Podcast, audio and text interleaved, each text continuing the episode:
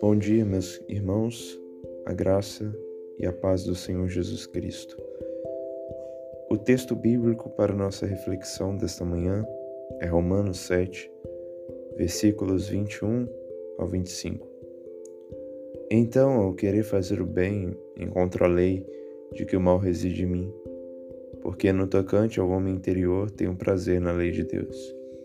Mas vejo nos meus membros outra lei que, guerreando contra a lei da minha mente, me faz prisioneiro da lei do pecado que está nos meus membros. Desventurado homem que sou, quem me livrará do corpo desta morte? Graças a Deus por Jesus Cristo, nosso Senhor, de maneira que eu, de mim mesmo, com a mente, sou escravo da lei de Deus, mas segundo a carne, da lei do pecado. A grande aflição de um cristão não acontece por causa da variação do mercado financeiro. A grande aflição do cristão não é por causa das epidemias que surgem, das doenças que nos atormentam, mas a maior aflição de um cristão é o pecado permanecer no seu coração. Se você é um cristão, você experimentou da graça de Deus em ter seus pecados perdoados com base nos méritos de Cristo. Você foi perdoado, confessou todos os seus pecados, recebeu a palavra de Deus e ela deu fruto. Você crê em Cristo, você ama Jesus você ama a palavra de Deus, você ora, você quer ter uma vida mais profunda com Deus. Mas, em determinadas situações, em certas ocasiões, de repente você percebe que há pecados na sua vida que você não venceu esses pecados te atormentam. Ou você foi convertido, mas ao longo da sua caminhada você percebeu um potencial em seu coração para pecados que você não imaginava que poderia cometer. Aí então você percebe que o pecado ainda habita em você. Você muitas das vezes se sente escravo do pecado por ter cometido alguma iniquidade. Você às vezes se sente a pior pessoa do mundo porque cometeu alguma coisa, algum delito, alguma transgressão.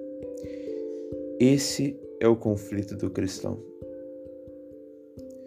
Nós, por um instinto egoísta, Pensamos que podemos ser cristãos perfeitos ou pensamos que somos cristãos perfeitos. Mas em determinados momentos a nossa alma se encontra numa noite escura, em densas trevas, nos sentindo tão sujos, tão caídos, tão imundos. E é exatamente esse o sentimento do apóstolo Paulo a escrever que, ao querer fazer o bem, ele encontrava a lei de que o mal exige nele, no homem interior dele. No homem interior, na verdade, ele tinha prazer na lei de Deus. Paulo queria fazer o bem, Paulo queria andar em santidade, Paulo queria fazer o que é certo. O apóstolo Paulo queria obedecer à lei de Deus, mas ele via nos membros dele outra lei que guerreando contra a lei da mente dele, a consciência dele, o fazia prisioneiro da lei do pecado que estava em seus membros. Paulo não entendia muito bem o modo de agir dele, pois disse: Pois não faço o que prefiro, e sim o que detesto. Ora, se faço o que não quero, consinto com a lei que é boa. Esse é o estado do cristão um estado de guerra interior. Quando o cristão peca, ele não pega por obrigação. Ele peca porque o pecado lhe faz promessas e muitas vezes o engana. Por isso que nós caímos no mesmo pecado, por isso nos sentimos as piores pessoas do mundo quando pecamos, porque nós temos dentro de nós o Espírito Santo que testifica com o nosso espírito de que somos filhos de Deus. E o Espírito diz: Você é filho e não escravo. Então, qual é a solução para nós diante de pecados de estimação, diante de pecados que nos atormentam? Qual é a solução? É entender o que Paulo diz. Desventurado homem que sou. Primeiro, devemos reconhecer a nossa miserabilidade. Muitas vezes caímos para reconhecermos a nossa miséria, pois de outra forma ainda estaríamos enganados pelo nosso próprio julgamento orgulhoso e egoísta. Em segundo lugar, temos que clamar por socorro. Quem me livrará do corpo desta morte? Quem? Paulo está perguntando: quem me livrará? Quem irá me salvar desse corpo miserável, escravizado pela lei do pecado? Quem? Quem? O apóstolo Paulo clama: Quem? E ele então mesmo responde: Graças a Deus por Jesus Cristo, nosso Senhor a resposta para o nosso pecado, a resposta para a nossa vida de derrotas é Jesus, a pessoa de Cristo. E quando nós olhamos para Jesus não como uma ideia, mas como uma pessoa, nós percebemos o quanto ele nos ama e o quanto nós devemos olhar para ele ver a sua justiça, contemplar a sua misericórdia, contemplar a sua bondade e clamar: Senhor Jesus, ajudai-me.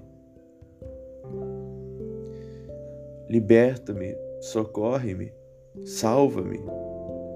Jesus é a resposta para nossas derrotas. Jesus é a resposta para a nossa vida cristã. Então, meus irmãos, eu deixo essa reflexão para a nossa vida. Quando você se sentir a pior pessoa do mundo, o pior pecador, saiba de uma coisa: realmente você o é. Eu sou. Nós somos os piores pecadores. Porque uma coisa é um ímpio cuja alma está em chagas profundas Outra coisa é o cristão, que foi lavado e curado em Cristo.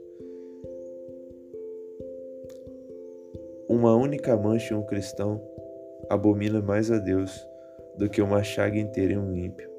Então, sim, nós nos sentiremos culpados, entristecidos, desesperados. Mas lembremos que a ferida de Cristo foi aberta para que eu e você pudesse ser curado, pudesse ser lavado. Tão bendito seja Deus pelo sangue do Cordeiro, em que nós podemos nos banhar para sermos purificados, para recomeçarmos e para voltarmos a lutar. Então, se ontem você pecou, caiu,